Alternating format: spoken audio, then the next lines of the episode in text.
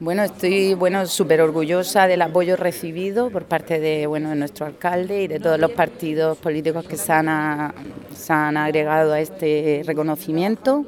Estamos bueno mm, súper felices y bueno dentro de poco o cuando se dictamine pues se hará el evento que tendrá lugar eh, para inaugurar la rotonda con su nombre y bueno, ya no será la rotonda del Olivo, la rotonda del Cónsul, la rotonda de, sino que será la rotonda de Juan José Pérez Garre y bueno, quedará para, para la posteridad y nosotros bien orgullosos de, este reconocimiento, estamos muy contentos, la verdad.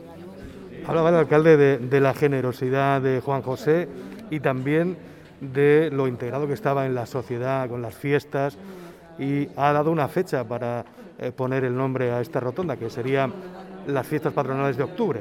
¿Qué te parece esa idea, esa fecha? Me parece una fecha eh, idónea porque él siempre ha vivido muy, muy de cerca las fiestas de Torre Pacheco.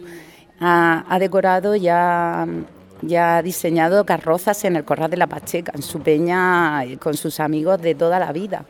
Y, para, para, él, yo creo que si pudiera elegir una fecha, elegiría las fiestas patronales de su pueblo, Torre Pacheco, por supuesto.